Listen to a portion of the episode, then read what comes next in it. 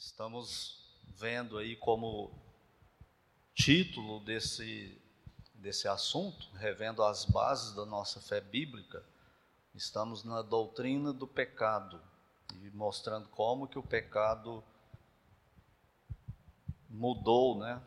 destruiu, ele arrasou a comunhão do homem com Deus e as consequências disso no, na nossa existência aqui nesse mundo. Então, Gênesis 3, de 17 a 19, que diz assim: E a Adão disse: Visto que atendeste à voz de tua mulher e comeste da árvore que eu te ordenara não comesses, maldita é a terra por tua causa. Em fadigas obterás dela o sustento durante todos os dias de tua vida ela produzirá também cardos e abrolhos, e tu comerás a erva do campo. No suor do teu rosto comerás o teu pão, até que tornes à terra, pois dela foste tomado, porque tu és pó e ao pó tornarás. Oremos. Pai Santo e bendito Deus, é no nome do Senhor Jesus que entramos em tua presença, em oração mais uma vez nesta manhã e neste culto. Somos gratos ao Senhor por ele, pelo dia até aqui. E agora estamos com a tua palavra aberta e mais uma vez te rogamos que o Senhor nos ilumine com teu Espírito Santo. Fale aos nossos corações, nos ensine um pouco mais da tua palavra nos lembre de alguma coisa que porventura estejamos nos esquecendo, nos fortaleça e nos alimente. No nome do Senhor Jesus é que oramos. Amém. Eu tenho dito e quero repetir que se nós errarmos a teologia em Gênesis, nós vamos errar em todo o resto, não só da Bíblia, mas na aplicação disso na nossa vida. Então, a base de tudo da teologia está aqui no livro de Gênesis e principalmente no que diz respeito à raça humana na terra.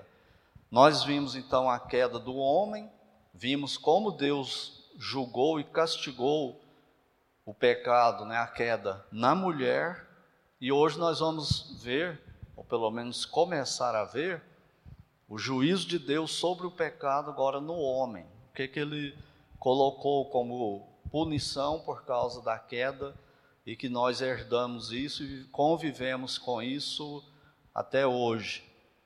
Ele fala da razão do juízo sobre Adão, sobre o homem, né?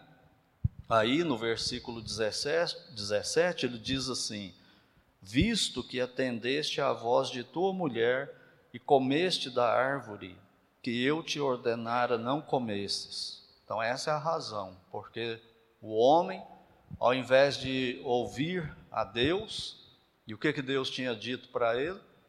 Ele poderia comer de todo o fruto de todas as árvores do jardim, mas especificamente daquela árvore, a do conhecimento do bem e do mal, ele não podia comer, e Eva foi lá na árvore, a serpente a seduziu, o diabo incorporado na serpente. Ela comeu do fruto e pegou e levou para Adão e ofereceu para ele, ele comeu. Ao invés dele ouvir Deus, ele ouviu a mulher. Então, por isso, Deus está colocando esse juízo sobre o homem. E aí vem os juízos. Primeiro é que a terra ficou amaldiçoada a segunda parte do versículo 17: Maldita é a terra por tua causa. Que tipo de maldição é essa? O que que quais são os detalhes dessa maldição na terra por causa do pecado do homem? Primeira lição para nós aqui, e é uma coisa bem pertinente para a nossa atualidade, é que quem coloca maldição em alguém ou tira é Deus. Só Ele tem esse poder para fazer isso. Mas nós vivemos numa época de um de um evangelho tão, nem sei se pode chamar isso de evangelho, não, um evangelho tão raso, que muitas crenças pagãs entram no meio do, do povo evangélico. E a gente vê isso aí, tem, tem igrejas por aí, ou, que se dizem igreja que tem práticas, uns 80% de, de espiritismo, de candomblé. Então, a, os, os evangélicos, principalmente no Brasil, adotam e creem esse tipo, nesse tipo de coisa. Então, por exemplo, um, um ser humano jogar maldição em outro. E tem crente que acredita nisso. Tem livros escritos sobre isso, poder da palavra e não sei o quê. Mas é só para o lado negativo, não é? O lado positivo, parece que não tem poder as palavras. Então a pessoa fala uma coisa negativa de alguém, oh, você não pode falar isso não, porque as palavras têm poder. Mas se a pessoa falar coisa boa, aí parece que a palavra não tem poder, ninguém acredita que aquilo vai acontecer mesmo. Então esse tipo de coisa vai entrando e vai virando práticas parecendo que são bíblicas, né? mas não são. O único que tem esse poder para amaldiçoar é Deus. E quando um homem lança qualquer maldição sobre alguém, isso só vai ter valor e vai acontecer mesmo se Deus mandou ele fazer isso. Se Deus não mandou, se Deus não está nisso, não está concordando com isso, não vai acontecer nada. Já imaginou se Deus colocasse esse poder em nós, pecadores? O tanto de que o ser humano em si, inclusive nós cristãos também, nós crentes mesmo, como que muitas vezes nós nos pegamos desejando mal para as pessoas, e às vezes até falando desse mal, e tudo isso acontecesse porque a gente está falando, como que seria o mundo? Um bilhão de vezes pior do que já está, né? Porque a gente é muito mais negativo do que positivo. Então esse tipo de coisa não, não acontece, não, não tenha medo disso. A pessoa fala assim, é, eu declaro que nada vai dar certo na sua vida. Está com algum problema com alguém? E tem até a, a figa né, de palavra para rejeitar esse tipo de coisa. Vamos supor, eu falo aqui para o Sony: Sony, eu declaro que quando você sair daqui, os dois pneus do seu carro vai furar. E o Sony fala assim: está amarrado. Aí não vai acontecer mais. Isso é, isso é cristão? Ou fala assim: eu declaro bênção na sua vida, eu recebo. Isso é cristão? Não é, não. Isso, isso são bobagens de paganismo. Mas se a pessoa errar, aqui em Gênesis, quem coloca maldição é Deus. Ninguém mais coloca maldição. Então não precisa viver com medo aí dessas macumbas gospel, né? E Deus amaldiçoou a terra. Ele disse: Maldita é a terra. E aí vem os detalhes da maldição. O primeiro aspecto da maldição, ele fala: em fadiga obterá dela o sustento. Tem gente que pensa, cristão também, que no céu não tem, não tem serviço, que lá no céu ninguém vai, vai trabalhar, vai ficar todo mundo lá ocioso sem fazer absolutamente nada em nenhuma área. E as pessoas, nós sabemos, né, que, que ninguém aguenta a ociosidade. Quando a gente entra de férias, tira folga e tal, é bom isso. Mas parar e não fazer nada, nem no trabalho onde, onde a pessoa está empregada, nem em casa, nem em lugar nenhum, ninguém aguenta. Você vai tendo problema por causa disso também.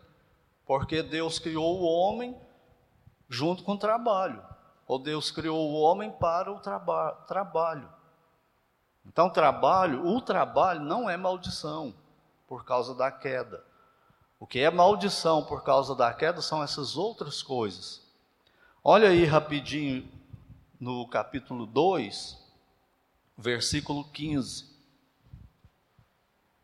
diz assim: Tomou, pois, o Senhor Deus ao homem e o colocou no jardim do Éden para duas coisas aí, ó: o cultivar e o guardar. Então, duas coisas de serviço que Adão fazia no Éden, antes da queda. Ele não era pecador ainda. E o que, que ele fazia no Éden? Ele trabalhava. Então, o trabalho não é maldição, é, são as penas do, do pecado são os, os labores que vêm no trabalho, hoje, depois da queda. Mas antes não tinha nada disso. Ele trabalhava e não sofria com o trabalho. O trabalho dava só prazer para ele, não sofrimento. Não tinha aquele cansaço danoso né, que a gente sente, não tinha nada disso. Outros versículos aí, depois vocês podem olhar por causa do tempo. Apocalipse 22, 3 fala que os seus servos o servirão dia após dia. Ou as Bíblias diferem né, nessa expressão, mas isso aí indica eternamente. E os seus servos o servirão eternamente. Com que serviço lá no céu? Nós não sabemos, Deus não revelou. Mas nós vamos trabalhar. E lá em, em João 5,17, o Senhor Jesus disse: O meu Pai trabalha até agora, e eu trabalho também. Como que Deus trabalha no céu? Então, trabalho não é pecado. Trabalho não é maldição.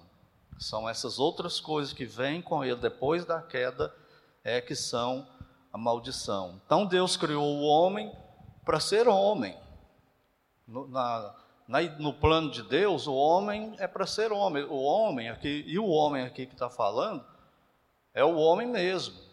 Não é, não é a raça, o homem e a mulher, é só o homem. Deus criou o homem para parecer-se com o homem, para pensar como o homem, para agir como o homem. Deus criou o homem assim, não, não é para ser de outra forma. E uma das coisas que está incluso nisso é o trabalho. Deus criou o homem para ele trabalhar. Para quê? Para ele constituir família.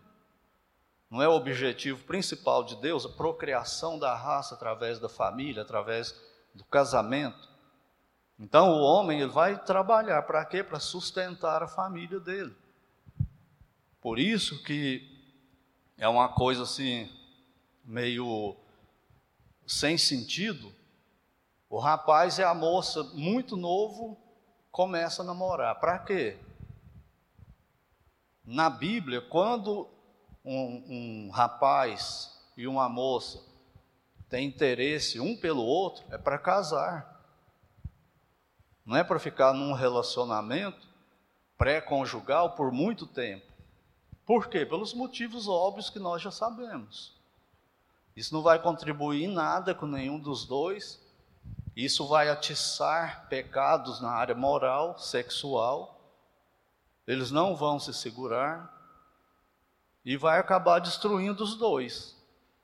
Daí a quantidade de pai e mãe solteiros aí no Brasil, por causa desse conceito. Por isso, volto a dizer, errou em Gênesis, erra em tudo. Para que, que um rapaz ou uma moça começa a namorar? Qual é o propósito? Tem que ser o casamento. E as outras coisas são secundárias. Você quer namorar? Quer, então você tem que casar. Ah, não, mas eu quero estudar primeiro, formar primeiro, depois casar. Então não namore. Fique sem namorar até lá. Esse é o conselho bíblico. Porque se começar, tem que casar logo. A não ser que tenha uns, uns contratempos aí que não pode ser controlado, né? Mas é para isso. O Deus criou o homem assim.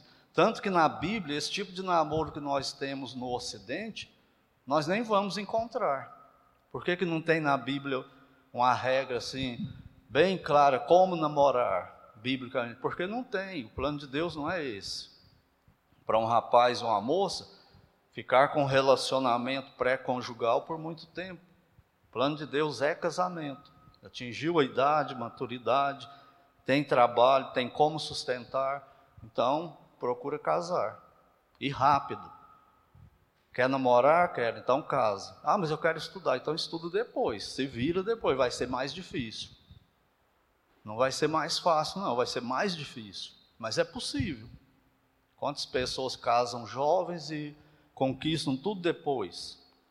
E dizem, né, que e nós já somos casados há mais tempo, nós sabemos disso. Isso fortalece mais o casamento, porque vai conquistar tudo junto.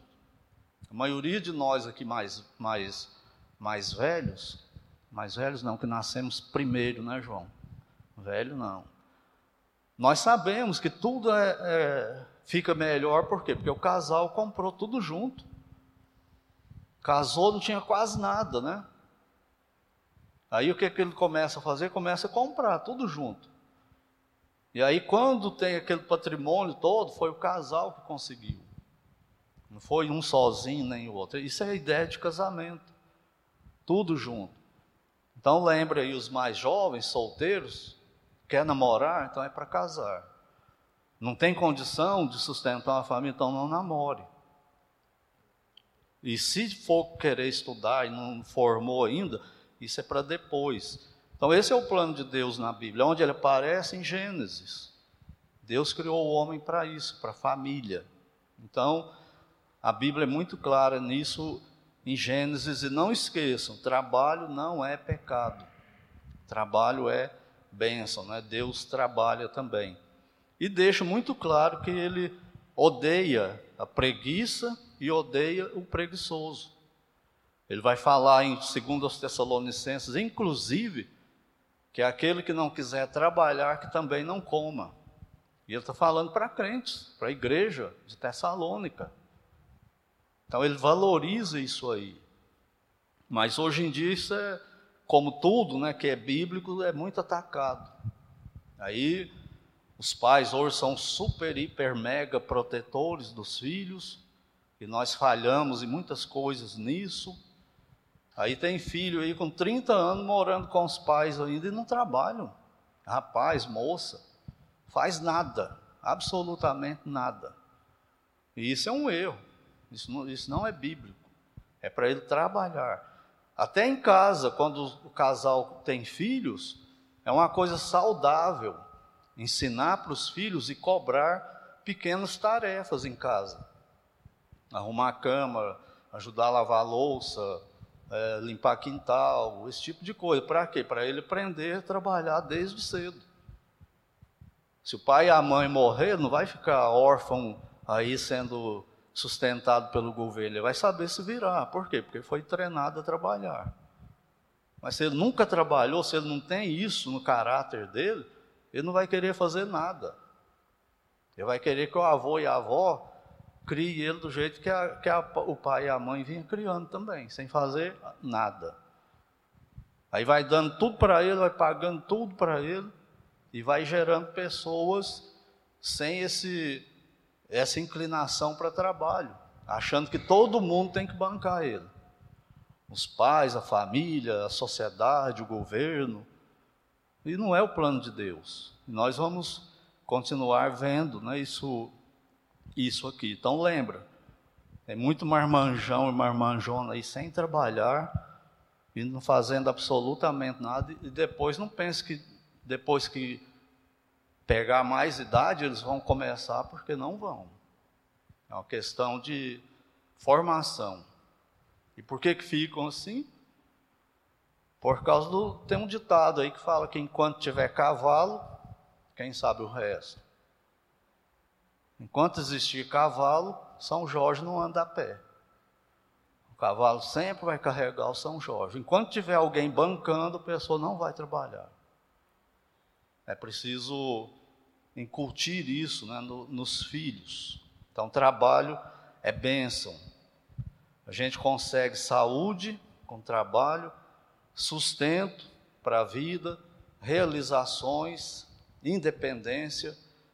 Não fica esperando tudo dos outros. A gente mesmo consegue tudo isso aí com, com trabalho. A maldição está na fadiga.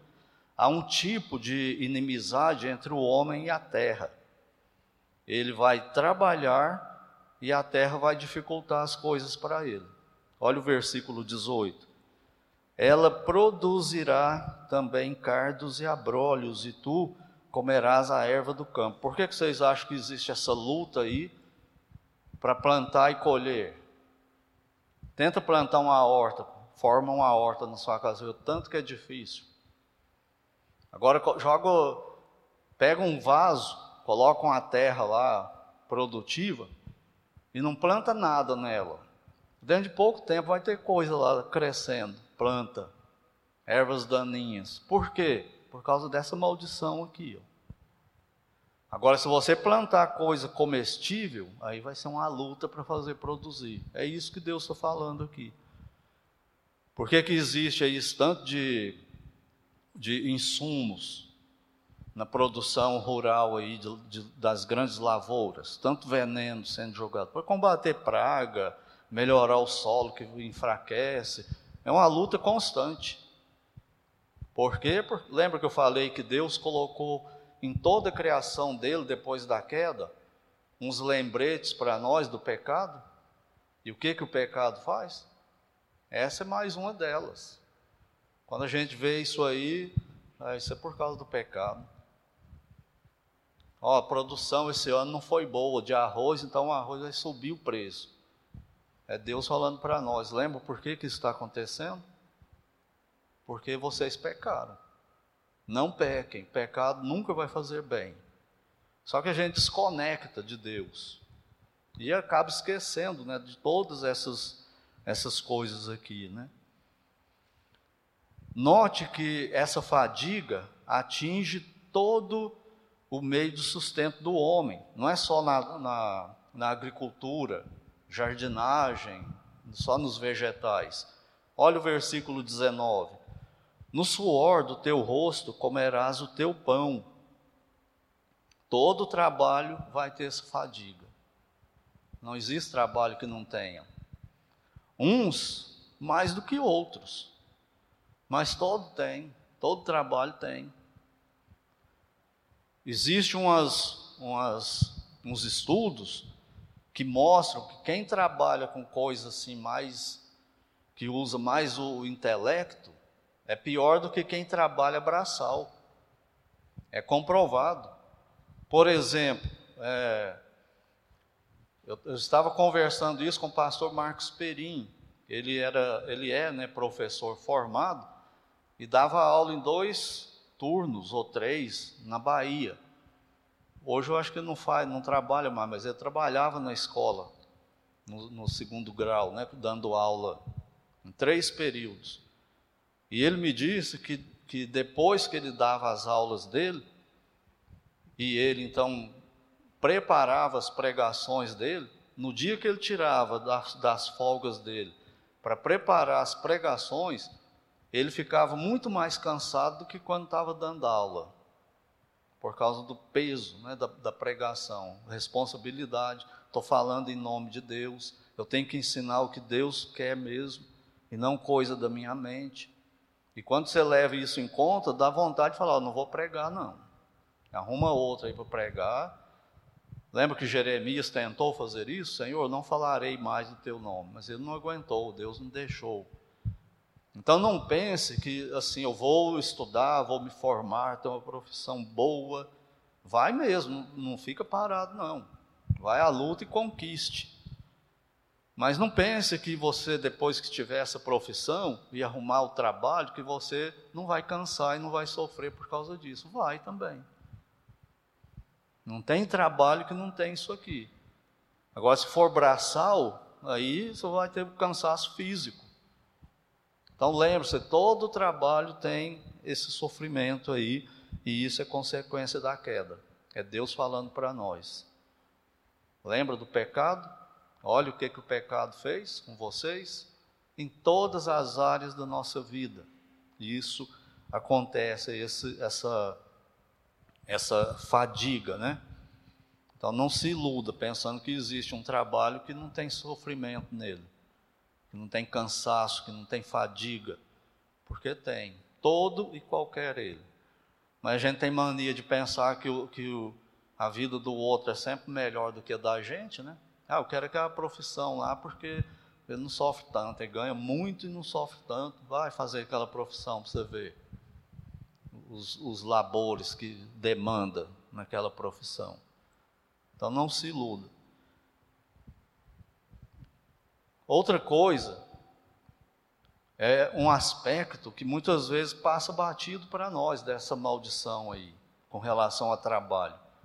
Até quando isso vai durar, essa maldição do trabalho na nossa vida? Olha aí o versículo 17. Ele fala assim: durante todos os dias da tua vida. E olha o versículo 19, quando, ele, quando Deus coloca o labor no trabalho depois da queda. Quanto tempo isso vai durar? Até que tornes a terra, pois dela foste tomado, porque tu és pó e ao pó tornarás.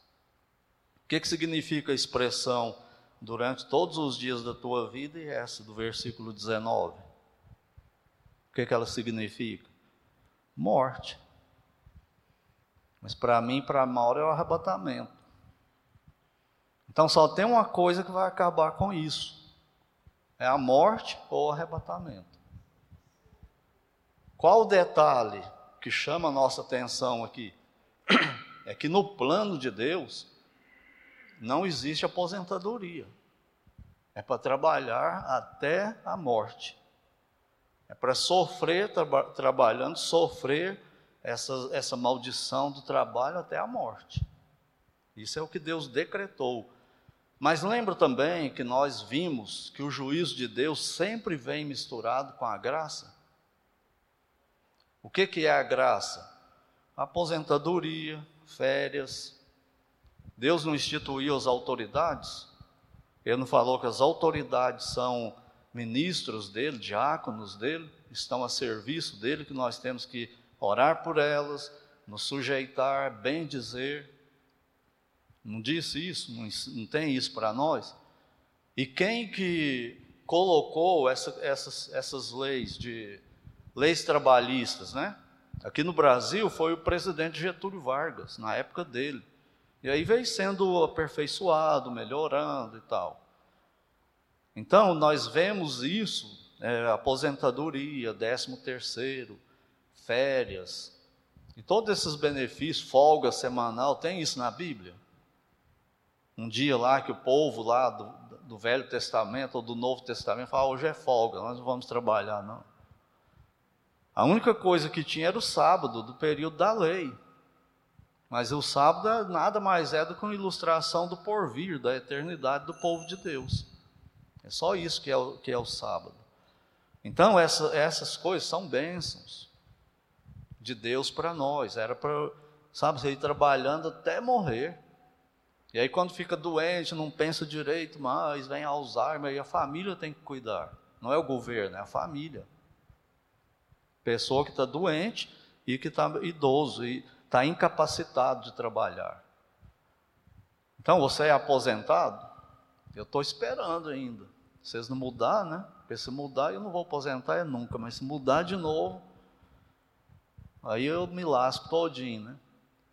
Você reclama do que recebe de, aposentadoria, de férias, décimo terceiro. Não reclame. Agradeça a Deus.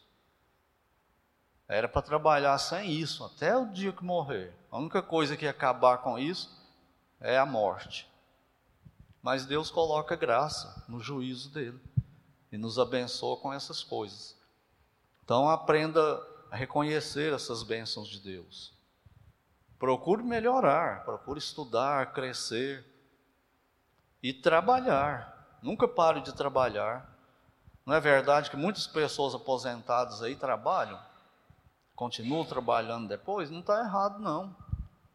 Porque ninguém, ninguém aguenta ficar muito tempo ocioso, sem fazer absolutamente nada. Porque Deus não nos criou para ser assim. Então veja como bênção de Deus, e não como murmuração, como reclamação. Eu vou encerrar com uma ilustração sobre murmuração. Nós temos a tendência para murmurar, não é? Reclamamos de tudo.